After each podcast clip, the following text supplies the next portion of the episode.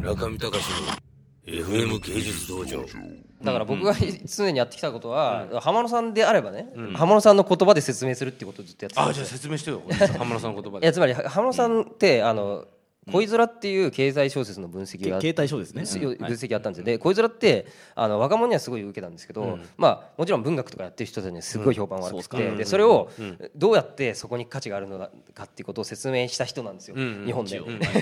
で。でそこで要するにソーサログ的リアリズムっていう言葉を使っていて、つまり恋空には内面のなんかリアリズムみたいなのが書かれてないんだけど、携帯この時携帯の着信が誰から来てそれに返信を返した返さなかった、その選択をしたみたいなことが全て書いてあるんですよ。要するに携帯のログでできた小説だっていうふうな言い方をしたんですね。でそれにどういう反応をするかによってその子の内面っていうのが間接的に表現されてるんだみたいな。えそうです。ででそのログを読者が読むことで感動することができるんだっていうそのリーダビリティがそこにあるというなるほど。ような言い方をしたんですよね。それは俺の言葉だよね、はい。これが？いやでこれは、はい。つまりこれも操作ログ的リアリズムソーサルログ的リアリズムというよりは、というよりははい。あのつまり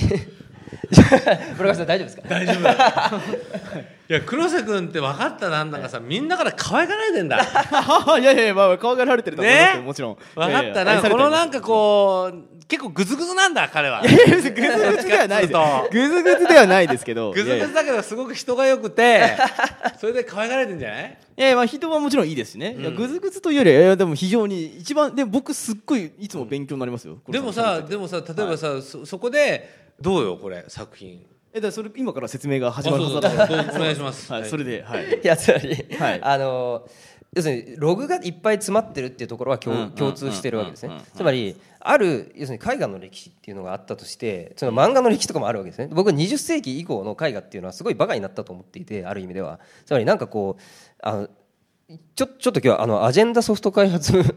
まあアジェンダ設計みたいなものを考慮に入れたプログラミングみたいなものの話をしようと思ってたんですけどつまりなんか問題設定とかし縛りが全然なくなるじゃないですか近代以降って。個人にか 個人になってくるので動機が。で縛りプレイができないやつが勝てない世界みたいなのになってきたんじゃないかなとなんとなく思ってたんですよね。でつまり近代美術の中で名を挙げてるやつって全員ド M ぐらいの縛りプレイやったやつらばっかりなんですよ。なんかモンドリアンとかマティスとか全員ね。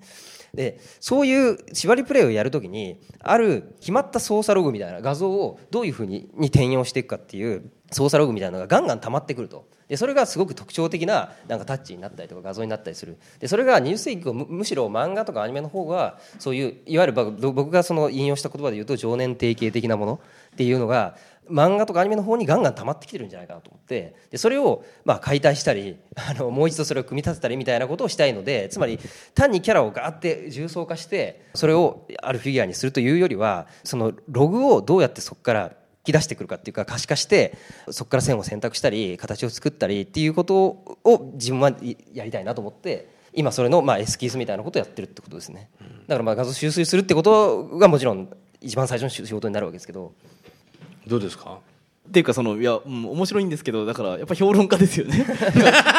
思ったのは僕もそう思う、どっちかというとやっぱ評論の話とか歴史をまとめるとか僕は今そのそういう言葉しか持ってないですね、うん。残念ながら。常年はい定型の常年性みたいなものをだからクロスさんって論じてるだけでまだ出そうとしてない感じがちょっとするってのはありますよね。それこそね。言ってみるとねいくらでも言われて押井守るっぽいななんとなくいやそれはアニメアニメあのそれはなんかせこう、うん。悪いことなような気がしないんですけど例えば言ったらどういう感じですか？いやだからやっぱり策士策に溺れるっていうか。ああなるほど。そういうことね、うん。なんど。か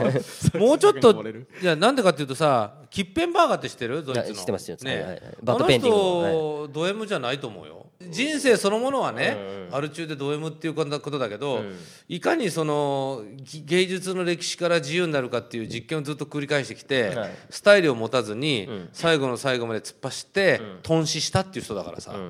だからある意味坂本龍馬的なアート界の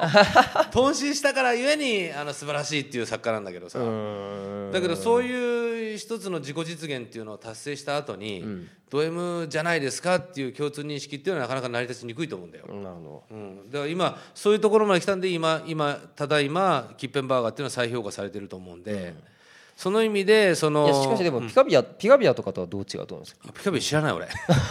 ごめん。ピカビアちょっと説明して。いやだから僕はなんかピカビアあなんかこんなこと言うとすごく保守的ですけどピカビアにまあ近いっていうか、なんか同じように見ろってっていう風な感じに言ってるような気がしたので、えつまりピカビアっていうのは同じスタイルを絶対繰り返さないああですよね。つまり、まあ、彼彼の名言があってその汚れたシャツを捨てるようにスタイルを毎日変えるんだみたいなことを言ってそれは僕からすると自由に向かって遁走しているというよりもそういう縛りですよね。まあそりゃそうだ。えーだからキピマももうそういうふうに僕からすると見えるみたいな。なるほどなるほど。な中見隆の FM 芸術道場